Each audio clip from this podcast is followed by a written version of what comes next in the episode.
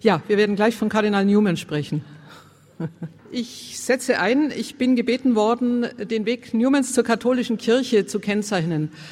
Ich beginne mit einem Zitat. Newman war eine außerordentliche Natur von fast goethischer Fülle der Anlagen, also von einer fast goethischen Fülle der Anlagen, die zur siegreichen und erobernden Weltbegegnung und Welterfahrung bestimmt schien. Bestimmt noch mehr den neuen Heiligen, der das freudige Ja zur Welt verkörpert, entscheidend darzustellen. Aber vom Geist und von der Gnade durchkreuzt, muss er die Weltüberwindung als Entsagung vollziehen.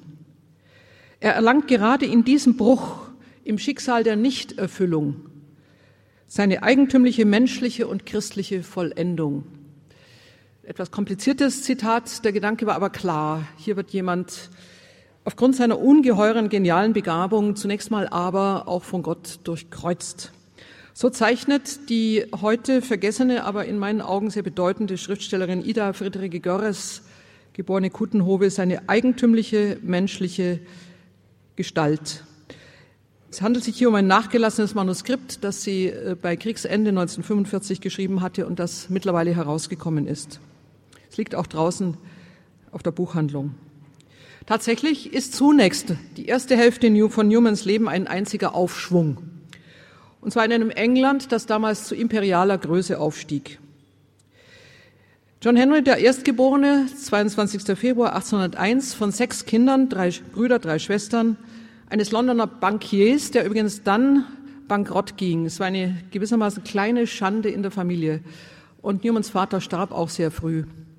Also Sohn eines Londoner Bankiers und einer französischstämmigen Mutter, wurde ein glänzender Scholar in Oxford.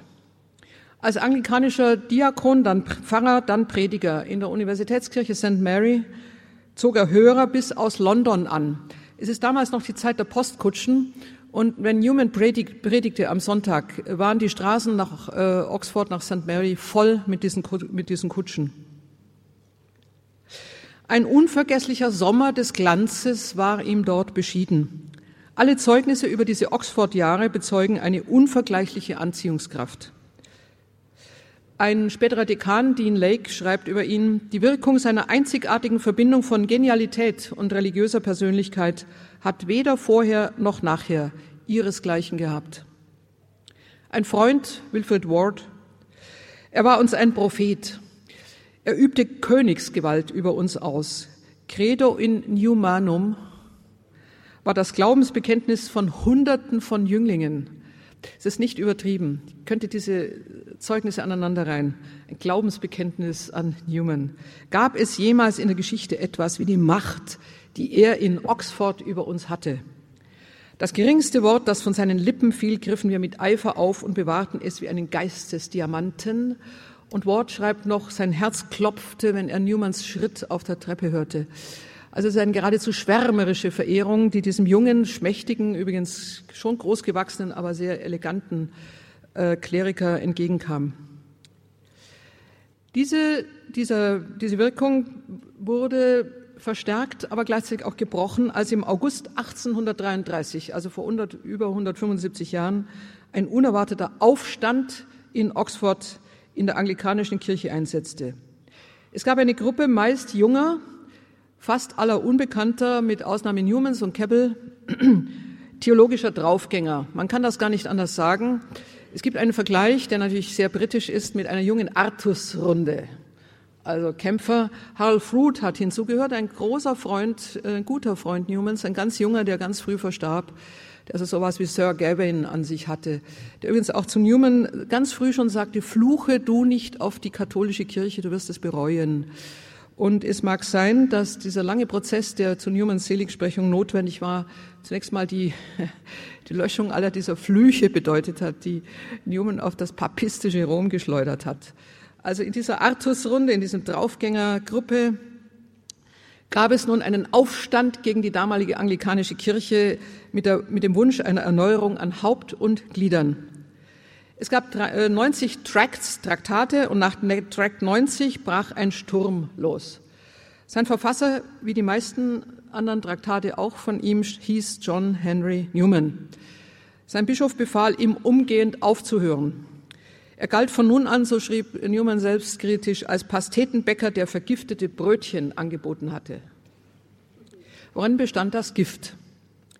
Diese kämpferische Artusrunde, also um einmal diese äh, junge, männliche, ja natürlich draufgänerische, äh, auch, auch äh, mit Freude aggressive Gruppe zu kennzeichnen, sah ihre anglikanische Kirche im Würgegriff des Staates. Seit Heinrich VIII. sich im 16. Jahrhundert zum religiösen Oberhaupt der englischen Kirche ausgerufen hatte, übrigens in Klammern noch gesagt, später natürlich auch Oberhaupt, äh, auch die heutige Queen ist Oberhaupt auch der presbyterianischen Kirche. Meistens gar nicht gewusst, sie ist also Doppeloberhaupt, obwohl beide Bekenntnisse sich nicht unwesentlich unterscheiden. Klammer zu. Also seit Heinrich VIII. sich zum religiösen Oberhaupt der englischen Kirche ausgerufen hatte, waren nämlich Behörden, auch die Universitäten, das gesamte öffentliche Leben verpflichtet, die Staatstreue, also bitte die politische Treue, durch das Bekenntnis zu den 39 Glaubensartikeln des Anglikanismus und durch regelmäßigen Sakramentenempfang mit Bestätigung behördlichen, behördlichen Stempels nachzuweisen. Also zum Beispiel äh, jährliche Beichte und Kommunion wurde abgestempelt, wurde vorgelegt, um die Staatstreue der Beamten zu dokumentieren. Dasselbe galt für die Universität Oxford, was äh, Newman unerhört irritiert hat, dass nämlich die Studenten bei ihm spezifisch im Trinity College vor dem Trinitätssonntag, Sonntag nach Pfingsten, beichten und kommunizieren mussten, um immatrikuliert zu bleiben. Es hat ihn unerhört irritiert. Es war also ein, ein offizieller Akt, aber nicht ein Akt der Religiosität. Versäumnisse des Gottesdienstes wurden durch Geldstrafen an die Königin gebüßt, wurde kontrolliert und damit wurde auch übrigens Steuer eingenommen. Natürlich waren Katholiken von höherer Bildung ausgeschlossen. Sie konnten ohnehin nicht auf die anglikanischen Artikel schwören. Das hat sich übrigens erst bei Robert Peel geändert im 19. Jahrhundert, also erst Mitte des Jahrhunderts, äh, und zwar nachdem die Oxford-Bewegung genau diesen Stein des Anstoßes losgetreten hatte. Dem Parlament, bitte, dem Parlament lagen Anträge vor, das Common Prayer Book, eine der ganz großen Quellen anglikanischer Frömmigkeit, mit seiner noch weitgehend erhaltenen katholischen Überlieferung abzuschaffen, sektenhafte Freikirchen gleichberechtigt in das Kirchenrecht einzubeziehen. Es gab Bischöfe, die Dogmen wie Dreifaltigkeit und Sündenvergebung für überholt hielten. Ähm, nicht einfach ihn überholt, sondern im Sinne dessen, was das 19. Jahrhundert in England bedeutet, nämlich unter dem Anspruch der Vernunft. Christentum hatte vernünftig zu sein. Und Dreieinigkeit war natürlich nicht vernünftig. Newman bemerkte in seiner großartigen Apologia de Provitasur 1865, eine ganz neue Ausgabe, kleiner Werbeblock, heftig empfehlen, äh, Geschichte meiner religiösen Überzeugungen liegt auch draußen. Ähm, Deutsch übersetzt übrigens von Maria Knöpfler, eine Bekannte, die Guardini, mit Guardini zusammen auch an dieser Apologia gearbeitet hat. Neuauflage etwas modernisiert, auch gerade erschienen. In dieser Apologia Newman, der einen sehr britischen Humor hatte, steht auch der Satz, der Versammlungsraum der Oxforder Theologen stank nach Logik. also was nicht logisch war, wurde im Wesentlichen, also Christentum ist logisch, ja. Das ist an sich, dem ist etwas abzugewinnen, ja. Nur in dieser, in dieser absoluten Einseitigkeit hat das natürlich überhaupt keinen Sinn. Äh, es gibt einen berühmten Titel von John Toland, das ist auch ein englischer Aufklärer um 1700, der schreibt Christianity not mysterious. Am Christentum gibt es keine Mysterien. Also Mysterien sind sozusagen Aberglaube, das ist vorgestern, ja, sondern Christentum ist Logik, klar. Damit fällt natürlich eine Reihe Dinge weg. Also, nun zu den Traktarianern oder den, der Oxford-Bewegung unter der Leitung von Newman. Die Tracts, die Traktate, brandmarkten diese Einstellung als Verrat an der christlichen Lehre. Das ist genau der Punkt. Also hier ist eine Verkürzung, eine, eine Reduktion geschehen, die Newman unerhört störte. Dazu könnte ich sehr lange etwas sagen, darf ich jetzt nicht. Äh, die Tracts ähm, brandmarken diesen Verrat. Sie waren klare, knappe, strenge Anrufe an Gewissen und an Vernunft. Also auch die Vernunft muss einsehen, dass sie nicht zuständig ist für bestimmte Inhalte. Sie waren wie die kurzen, scharfen, schnellen Äußerungen von Menschen in Schmerz, Gefahr und drängender Not. Äh, so sagt auch ein Oxforder Dekan, Dean Church. In Tract 1, ein herrliches Zitat, das einzige, das ich mir noch erlaube, Gleich am Anfang hieß es herausfordernd, den Bischöfen können wir, obwohl es für das Land ein trauriges Ereignis wäre, kein besseres Ende ihrer Laufbahn wünschen als den Verlust ihrer Güter und das Martyrium. Ist klar, dass also es ist klar, dass äh, also Newman lief ja in ein völlig offenes Messer. Ist, ja, ich meine, davon abgesehen, dass es wieder britisch ist, ja, sowas zu formulieren, da ist natürlich auch auch Witz und Pfiff und Pfeffer drin, aber äh, das ist schon herrlich, ist klar, es ist fürchterlichen Aufruhr gegeben. Äh, ein Agnostiker, der eine sehr spitze Feder führte zu dieser Zeit, Lytton Strachey, traf den Kern der Oxford-Bewegung mit ironischer Feder. Er schreibt, die neue sonderbare Vorstellung, das Christentum wörtlich zu nehmen, entzückte ernsthafte Gemüter. Aber es erschreckte sie auch. Wirklich und wahrhaftig, jedes Wort zu meinen, wenn man das athanasianische Credo wiederholte. Wie wunderbar und wie seltsam. In Newman erwachte in dieser Zeit ein erstaunliches und prophetisches Selbstbewusstsein. Der Mann ist damals 32 Jahre alt. Er hat kurz vor dem Ausbruch der Oxford-Bewegung, die übrigens über John Keppel anlief, also nicht über ihn, und Keppel ist ein heiligmäßiger Anglikaner, komme gleich nochmal auf ihn zu sprechen. Keppel hat also hier den Stein erstmal ins Rollen gebracht, aber Newman war dann der Motor. Kurz vorher ist Newman noch in Sizilien, äh, fällt dort in eine rätselhafte, sehr schwere Krankheit, hätte wohl auch sterben können. Äh, in seiner Bewusstlosigkeit wiederholt er aber ein Wort, das sein italienischer Begleiter aufschreibt. Ich habe ein Werk in England zu tun. I have to do a work in England. Er selber hat nach dem Erwachen aus diesem Koma nicht gewusst, worum es sich handelt. Das ist ein rätselhaftes Wort.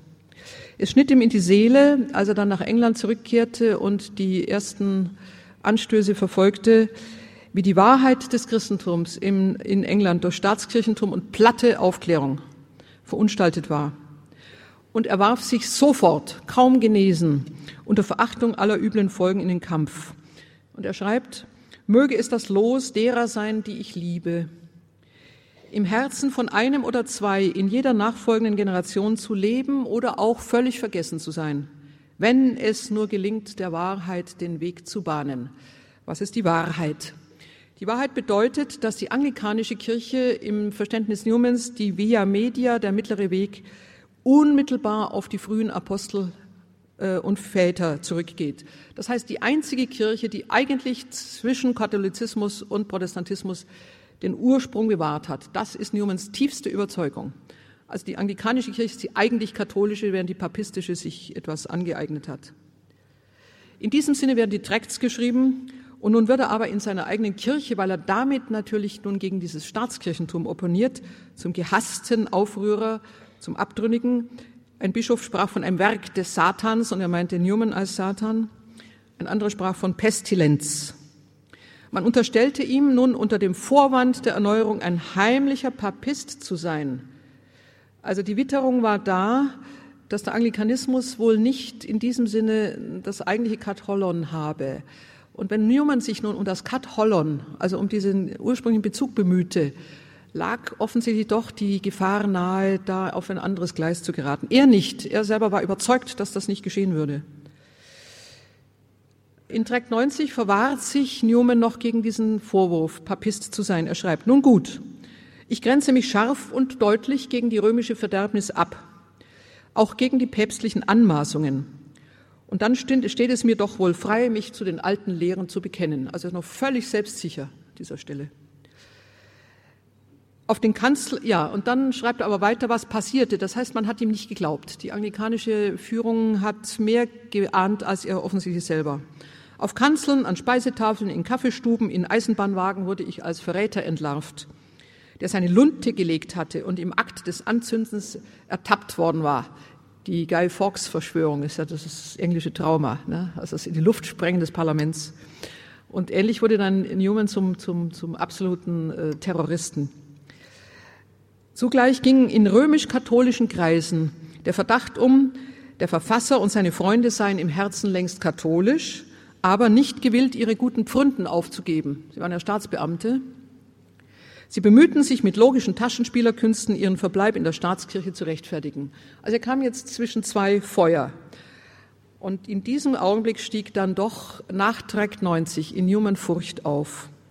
Nicht vor dem möglichen Übertritt, den hat er wirklich nicht im Auge gehabt, aber die Frage vor einem freiwilligen Ausscheiden, weil es der Wahrheit verpflichtet sei, nicht in dieser anglikanischen Kirche zu bleiben. Also er dachte nicht an einen Wechsel, aber es war ihm langsam klar, dass er in diesem Apparat nicht stehen könnte. Er schreibt, wenn die Dinge sich nicht ändern, prophezeie ich mit tiefer Betrübnis, dass nicht einige, ich nicht, aber viele andere zur römischen Kirche übertreten werden was er übrigens völlig abgelehnt hat. Es war ihm keine gute Entscheidung. Als die Angriffe schärfer wurden, gab Newman 1843 sein Amt in St. Mary auf. Das ist übrigens eine unglaublich bewegende Szene, ähm, die will ich jetzt nicht schildern. Er zog nämlich seine priesterlichen Gewänder aus, also nur diesen einen Aspekt, trat von der Kanzel, legte sie vorne die, auf die erste Bank und ging dann ins Kirchenschiff zurück. Und die Leute haben geweint zum Teil. Er war der glänzendste Redner seiner Zeit, einfach rhetorisch grandios. Und auch das ist natürlich eine fast theatralische Form des Abschieds. Er zog sich dann zurück, um seine theoretischen Grundlagen zu klären, nämlich die Überprüfung der Vätertheologie und der frühen Konzilien. Er zieht mit einigen dieser jüngeren Kollegen, junge Männer, äh, in die Nähe von Oxford nach Littlemore. Zurück lebt dort ein mönchisches Leben, unerhört streng mit Gebet, mit Studium. Er wollte die Wahrheit erweisen, nämlich, und es ging ihm immer noch darum, die lückenlose Verankerung der anglikanischen Kirche des alten Schlages im frühen Christentum. Dem diente der Nachweis. Und zwar auch die Verankerung in den frühen Dogmen. Und dann geschah, und das sind zwei Jahre lang eines Martyriums, das Undenkbare und das Gefürchtete. Und Newman hatte 1843 zum ersten Mal den Gedanken, also wie, ein, wie einen Dämon in sich erwachen gefühlt, dass das, wonach er suchte, ihm eine andere, eine andere Quelle zeigen würde. Er hat aber den Gedanken sofort unterdrückt. Also das Katholische tauchte ihm gerade so blitzartig auf und dann wurde das abgesägt. Also das war nicht die Absicht. Ja, aber dann, je länger, je mehr, das Undenkbare, das Gefürchtete Peinvoll und unabweislich wuchs in ihm die Überzeugung, nicht die anglikanische, sondern die katholische Kirche sei Garant der geschichtlichen Überlieferung. Und ich glaube, man kann, äh, Newman ist ein Märtyrer der geistigen Überzeugung. Äh, das Erstaunliche ist, dass er 1843 äh, dann in einer ersten sozusagen Zusammenfassung ein Buch vorlegt, hochlesenswert, die Arianer des vierten Jahrhunderts, er hielt dann fest, also zunächst mal die negative Beschreibung, dass die Arianer der Gegenwart, welche die göttliche Natur Jesu leugnen, die reformatorischen Kirchen seien aber nicht Rom. Soweit hat er sich immerhin abgerungen. Die Arianer der Gegenwart sei, seien nicht in Rom, sie seien im, im protestantischen, also im reformatorischen Kirchentum. Für Newman war diese Erkenntnis eine Häutung bei lebendigem Leibe, sagt er.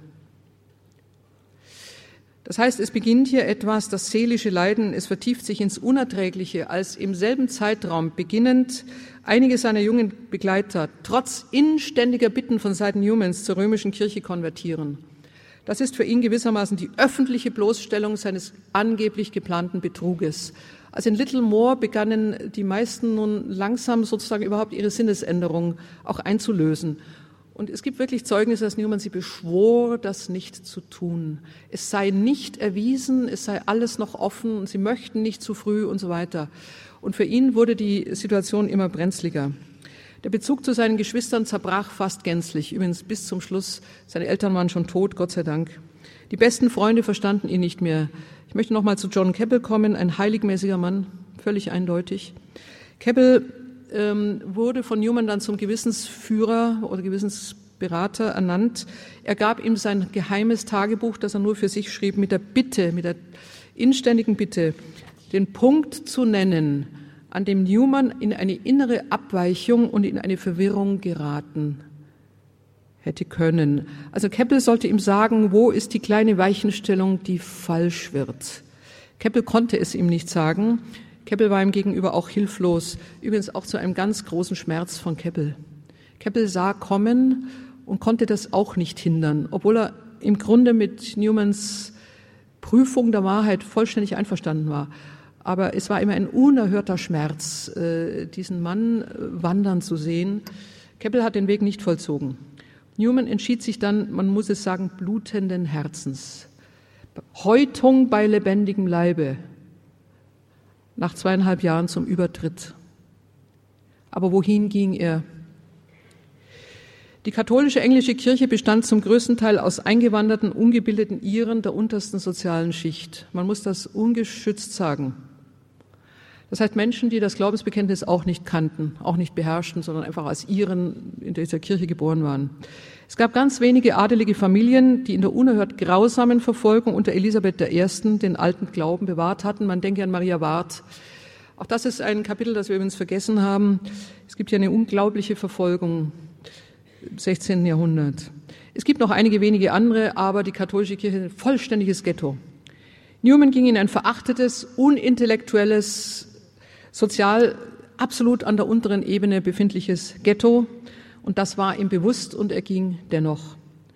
Die Entscheidung fiel in großer bewegender Demut für das Rom des Petrus, das Newman in seinen jungen Jahren als Vertreterin Babylons gebrandmarkt hatte. Das muss man mal lesen, was er hier alles schreibt.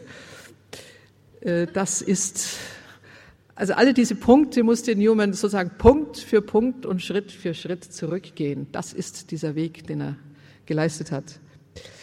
Er hörte an einem späten regnerischen Abend, man kann das, äh, eigentlich müsste man eigentlich eine Art Drama mal drüber schreiben, am 9. Oktober 1845, Hälfte seines Lebens, vom Eintreffen eines italienischen Passionistenpaters Domenico Barbari. Barbari ist mittlerweile selig gesprochen, auch eine interessante Figur.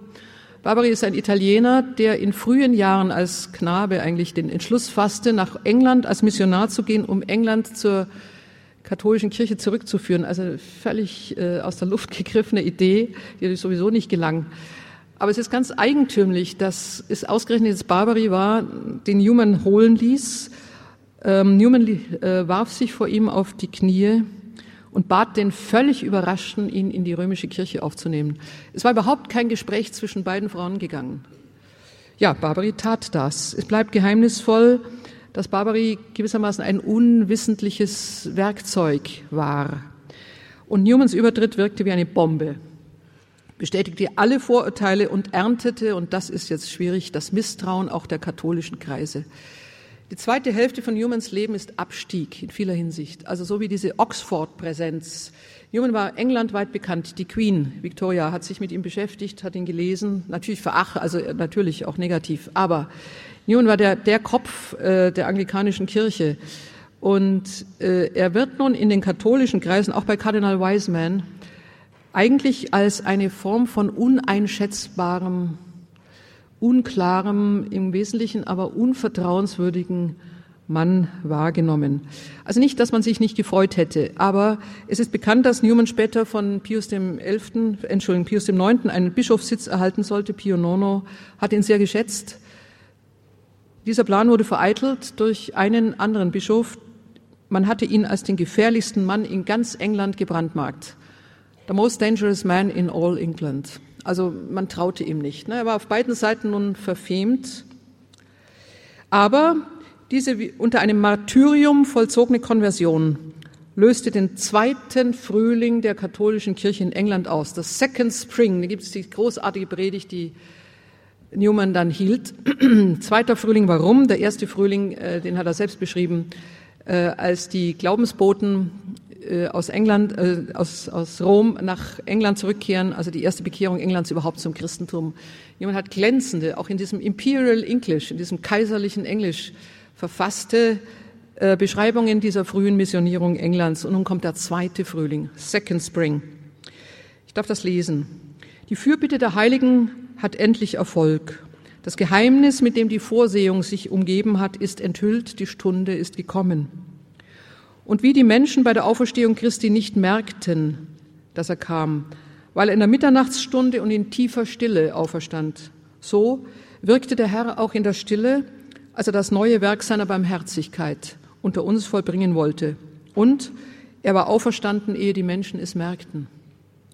Er aber kam wie ein Geist über den Wassern. Er selbst ging über der finsteren, brodelnden Tiefe hin und her, Sie hören hier auch etwas von der Predigtkunst Newmans. Die Predigten sind alle lang, ja, das sind keine zehn Minuten, das sind halbstündige Ansprachen, aber klassisch, spannend, großartig. Ja, ich bin immer versucht, mehr zu sagen. ja, ich darf nicht. ich darf nicht. Äh, also er ging über der finsteren, brodelnden Tiefe hin und her, wunderbar für das Auge, unfassbar für den Geist. Herzen erwachten und Augen belebten sich mit neuer Hoffnung und Füße strebten zu der großen Mutter, die ihrer kaum noch gedacht und sie bereits verloren gegeben hatte. Ne? Also man hört ja auch diese Dramaturgie, äh, die er drin hat. Newman gehört ganz sicher, das hat äh, Guardini gesagt, der ihn ja auch rezipiert hat. Und ich habe schon gesagt, dass Guardini Teile der Apologia übersetzt hat. Das steht nicht in der Übersetzung drin, aber ich kann das nachweisen. Das ist jetzt in den neuen Briefen an Josef Weigers äh, lesbar. Guardini hat an seinen Freund Partien dieser Übersetzung geschickt. Und äh, in diesem Sinne ist, gehört Newman nach Guardinis Aussage zu den großen Predigern des 19. Jahrhunderts, einer der größten, genauso wie Guardini zu den großen Predigern des 20. Jahrhunderts gehört. Newmans unglaubliche und schmerzhafte Lebensleistung wird dadurch gekrönt, dass er in England seinem Lieblingsheiligen, dem heiligen Philippus Neri, der ja Rom bekehrt hat im 17. Jahrhundert, der Apostel Roms, in einer Phase großen Glaubensabfalls, ein Werk widmet und dort an das Oratorium, also an die Priestergemeinschaft des heiligen Philippus erinnert. Und Newman beginnt, äh, da er weder Bischof noch sonst irgendeine große Stellung äh, einnahm, ein Oratorium zu gründen. Letzten Endes wird es in, in Birmingham äh, angesiedelt. Birmingham sicher eine der hässlichsten Städte des Königsreiches. Übrigens ganz in der Nähe hat ja Marx äh, geschrieben, in der Beobachtung dieser industrialisierten, verelendeten proletarischen Massen. Newman, in der Tat der glänzendste Kopf des damaligen Theologischen Forums in England ist sich nicht zu schade, Religionsunterricht bei den irischen Kindern zu halten. Ganz unten, das, was wir heute Volksschule nennen. Und Newman baut nun ein soziales Netzwerk auf, er baut diese Priestergemeinschaft auf. Und wiederum muss man sagen, dass diese, dieses Oratorium von England aus, also eigentlich in einem Kontext, in dem man sich so etwas kaum denken konnte, weil eben nichts existiert war, von dort äh, auf den Kontinent zurückwanderte und die Gründungen äh, des deutschen Oratoriums, äh, anfänglich Leipzig, Anfang der 30er Jahre und Innsbruck bis heute bestehend, bestehend, sind dann entstanden, als Newmans Schrift über Philippus Neri wiederum von Maria Knöpfler übersetzt wurde. Das heißt also, auch hier wirkt ursächlich Newman mit zu einer Erneuerung des Oratoriumsgedankens. Ähm, am Rande will ich noch sagen, dass er in sein sehr bescheidenes Zimmer, äh, Newman war arm, er hat sehr arm gelebt, einen Durchbruch an der Wand auf das Allerheiligste, das in der Kapelle neben ihm war, einrichten ließ. Er hat eine ganz große Verehrung des Herzens Jesu gehabt. Also wenn man an den frommen Newman herankommen will, vielleicht ist es am besten, man geht über die Verehrung des Herzens Jesu. Dort großartige Gebete, er wird im Oratorium Birmingham von seinen Mitbrüdern unerhört verehrt. Langsam legt sich auch die übliche Verdächtigung, aber er hat noch sehr viele Verleumdungen zu durchstehen. Ich will das gar nicht im Einzelnen ausbreiten. Der Achilli-Prozess kommt hinzu. Die große Apologia schreibt er, wie er sagt, unter Tränen und Aufschrei 1865, als nämlich die gesamte katholische Kirche als eine lügenhafte und äh, auf Betrug angelegte große Schwindel Organisation enthüllt werden soll. Und Newman wird als Beispiel für diese Lüge, für dieses innere Verlogensein äh, gebrandmarkt, öffentlich angegriffen in England. Und Newman schreibt dann diese Apologia, ich habe schon darauf hingewiesen. Ein grandioses Werk, übrigens englischer Prosa. Äh, darin steht übrigens auch die Konzeption des Gentleman, die bis heute in den englischen Lesebüchern steht, allerdings etwas anders, als Newman sich das dachte. Ein Gentleman, nämlich jener, jemand, der sich nicht aufdrängt, aber für Newman nicht die letzte Inkarnation des Christen. Der Christ ist an sich kein Gentleman. Also auch nicht im Sinne dieses nicht wehtun, dieses gewissermaßen harmonischen, in sich befriedeten, in sich selbst ruhenden Daseins. Der Gentleman ist eine letzte Stufe vor einer eigentlichen Härte der Entscheidung. Und der Christ ist in diesem Sinne über den Gentleman hinaus äh, äh auszuformen. Also auch das ist eine Konzeption, die übrigens nicht im Lesebuch steht, äh, sondern äh, es ist dann dieses englische Ideal des in sich selbst Befriedeten. nach außen hin befriedend wirkenden Mannes. Newman wird sehr alt, fast blind geworden. Er wird äh, eigentlich nur noch beten, das ist auch bezeugt. Es gibt eine wunderschöne Liste der Gebete, aber auch der Namen, die sich Newman notiert hat. Übrigens, eine der Bitten heißt, für jene, für die ich vergessen habe zu beten. Also sein, sein Leben wird weltweit. Äh, ich darf hier gerade noch mal was zeigen. Ich habe vorhin von äh, Ida Goris gesprochen, aber wenn Sie diese Listen oder dieses sehr intensive persönliche Leben von Newman noch lesen wollen, empfehle ich einfach zunächst mal, es gibt ein paar Bücher draußen, auch noch mal die Arbeit von Ida Goris. Die hat diese menschliche Seite Newmans, äh, also für meinen Begriff vollendet wiedergegeben. Newman entschläft fast unmerklich.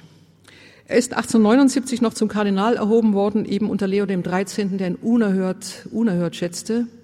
Es gibt die berühmte Biglietto-Rede in Rom, italienisch gehalten, die Newman dann ähm, mit einem großen Bild der, der, der Qualität des Katholischen verbindet. Als Newman dann stirbt, 1890, immerhin erstaunlich, bis dahin fast vergessen, aber nun gibt ihm England ein überwältigendes Totengeleit. Tausende. Also es war überhaupt nicht erwartet, dass Newman nun plötzlich, und zwar sowohl von der anglikanischen natürlich wie von der katholischen Seite, als Toter und in einer unerhörten Trauergeleit begraben wurde. Bis heute hängt in Oxford, anglikanischen Universität, mittlerweile für die Katholiken geöffnet, bis heute hängt in Oxford Newmans Bild, trotz seiner Konversion, unangefochten in der Reihe der bedeutenden Theologen anglikanischer Provenienz Englands. Nämlich auch für ihn unerwartet ein Reformator der anglikanischen Kirche. Es ist selten, dass sich mit einem Namen zwei Reformen verbinden.